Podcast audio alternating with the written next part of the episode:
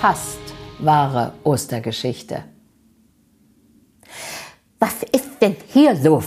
ruft der aufgeregte Chef vorwurfsvoll und stemmt seine Hasenpfoten in die Hüfte. Äh, ja, äh, stottert Norbert. Er wackelt unruhig auf seinen Hinterläufen hin und her. Wenn ihm doch nur eine rechte Erklärung einfallen würde, tut es aber nicht. Ganz im Gegenteil, es ist ihm und seinen Kollegen ein Rätsel. Seit Tagen sitzen sie herum und warten in ihrer Malstube auf Material. Was bitte Film passiert hier denn? Gar nichts, offensichtlich, meckert der Osterhase, jetzt noch lauter, und seine beiden Hasenzähne schauen so weit über die Schnute, dass er gar kein richtiges S mehr sprechen kann, sondern nur noch lauter Fs aus ihm herausfliegen. Auch beginnen seine Löffel ordentlich zu zittern. Oh oh, das hat gerade noch gefehlt. Jetzt bekommt der Meister Langohr auch noch einen Wutanfall, denkt Norbert, der Leiter der Ostereier-Anstreichabteilung. Und bevor dies wirklich und wahrhaftig passiert, ergreift er schnell und mutig das Wort. Chef, also es ist so, wir. Ähm Norbert atmet noch einmal tief Luft ein und pustet dann mit einem Atemzug heraus. Wir haben keine Eier mehr. Die Hühner liefern nicht. Nicht ein Ei. Puh, jetzt ist es also heraus. Vor lauter Aufregung plumpst ihm auch noch ein Schweißtropfen auf die Schnuffelnase.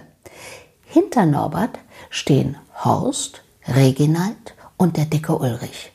Erst nicken alle heftig, um dann mit schüttelnden Köpfen zu murmeln, ja, ja, keine Eier, nicht eins. Nicht eins? Die Nase vom Chef fängt jetzt gefährlich an zu zucken. Norbert und seine Kollegen schütteln ihre Köpfe und acht lange braun-weiße Löffel hängen verdächtig tief und schlapp herunter. Hat denn einer mal die Hühner befucht? Die Hasenzähne des Chefs schienen immer länger zu werden. Und wieder schüttelt die ganze Ostereieranmaltruppe den Kopf. Ja, Potzblitz, warum denn nicht? Los, aber flott, befiehlt er jetzt und springt auf. Derweil liegt Boto sehr faul und schläfrig im Hof in seiner Hundehütte. Boto ist eine französische Bulldogge und genießt sein Rentnerdasein nach langen arbeitsreichen Jahren als Wachhund. Auf der Hasenfarm ist es sehr, sehr schön. Hin und wieder eine kleine Ausfahrt mit dem lustigen kleinen Hasenbollerwagen und sonst die Lefzen schön hängen lassen und nur faul sein. Ach, das ist herrlich. Und satt wird er auch. Die Möhren schmecken mittlerweile köstlich und Boto bildet sich sogar manchmal ein, er knabbere an einem alten Knochen. Und wie ihm gerade so das Wasser im Maul zusammenläuft, gellt ein Schrei durch den Hof. Boto! hört er die Stimme des Chefs rufen, und schon steht der vor der Hundehütte, befiehlt Boto rauszukommen, Platz zu machen und lässt den Bollerwagen anspannen. Schließlich kann man ja als Vertreter der Ostereier-Anmal-Firma nicht einfach angehoppelt kommen. Ausgerechnet bei den Gackerweibern. Nein, man muss vorfahren. Und zwar mit einem richtigen Fuhrwerk. Norbert, Horst, Reginald und der dicke Ulrich hüpfen also dem Chef flott hinterher. Eine leise Ahnung beschleicht sie, dass die ruhigen Tage nun doch vorbei sind, vor allem jetzt, da sie persönlich zu den Hühnern fahren müssen. Das hat es ja noch nie gegeben. Los, beeilt euch, los, drängelt der Chef und schubst alle in die Holzkiste auf Rädern, denn etwas anderes ist es wirklich nicht. Boto setzt sich also in Gang und zieht den Chef Norbert, Horst, Reginald und den dicken Ulrich in der Kiste zum Tor hinaus auf schnellstem Weg zur Hühnerfarm. Die Allee, die geradewegs zum Gehöft der gackernden Hühner führt, erstrahlt in der Frühlingssonne und überall springen die ersten Knospen auf. Die Hasen strecken ihre Näschen in die Höhe und schnuppern schon das Gras. Aber Meister Lampe, der Chef, schaut ungeduldig nach vorne und trommelt mit dem Lauf auf den Rand der Kiste. Boto gibt sich alle Mühe und zieht noch ein bisschen kräftiger. Da rollt am Horizont tatsächlich ein großer, weißer Ball auf sie zu. Die Sonne blinzelt geradewegs in Botos Augen und so kann er den riesigen, verknuddelten Federball erst im allerletzten Moment erkennen. Boto versucht zu bremsen, was die Pfoten hergeben und der Federball fliegt auf alle Seiten. Nach oben, nach unten, zur Seite, nach rechts, nach links, nach vorne, nach hinten. Halt! Schreit Mathilda, und alle Hühner gackern so aufgeregt, wie man es noch nie gehört hat. Ja, gibt's denn sowas?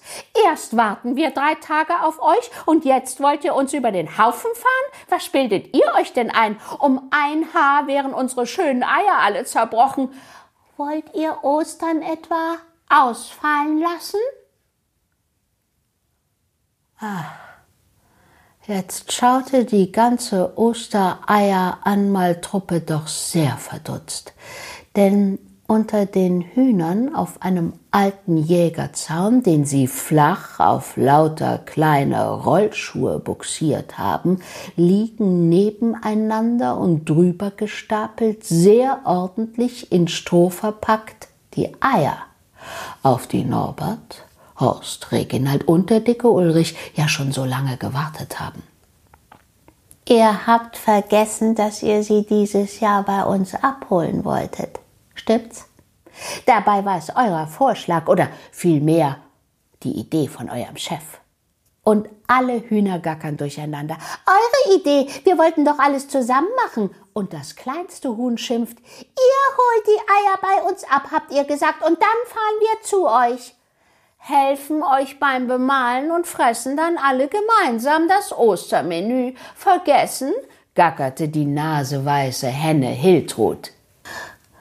Wo wollten wir das? kommt es sehr kleinlaut aus dem Schnäuzchen des Meister Langohr heraus. Das hab ich wohl vergessen, gibt er schließlich zu und schaut betreten auf den Boden. Hiltrud erkennt seine Not, und ehe er noch weiter stammeln kann, gackert sie fröhlich. Mädels, ich schlage vor, wir hängen uns ganz vorsichtig an die Kiste von Boto dran und rollen gemeinsam zu den Herren Hasen. Einverstanden? Und schon springen und fliegen die Hühner kreuz und quer, setzen sich sogar auf die Bollerkiste und gackern unternehmungslustig grad wie auf einer Landpartie. Der dicke Ulrich, der gute Kerl, hüpft aus dem Wagen und schiebt von hinten noch die kleine Eierladefläche an. Und so schaffen es alle zusammen noch rechtzeitig zum Hof der Hasen, malen den ganzen Tag und die nächste Nacht die Eier an. Boto, die Bulldogge, pustet wie ein Föhn, damit sie schnell trocknen. Und endlich können Norbert, Horst Reginald, der dicke Ulrich und sogar der Chef selbst mit ihren prall gefüllten Ostereierkörben losziehen. Die Hühner bleiben übrigens noch ein paar Tage länger zu Besuch bei den Hasen. Das gefällt ihnen nämlich sehr bei ihnen.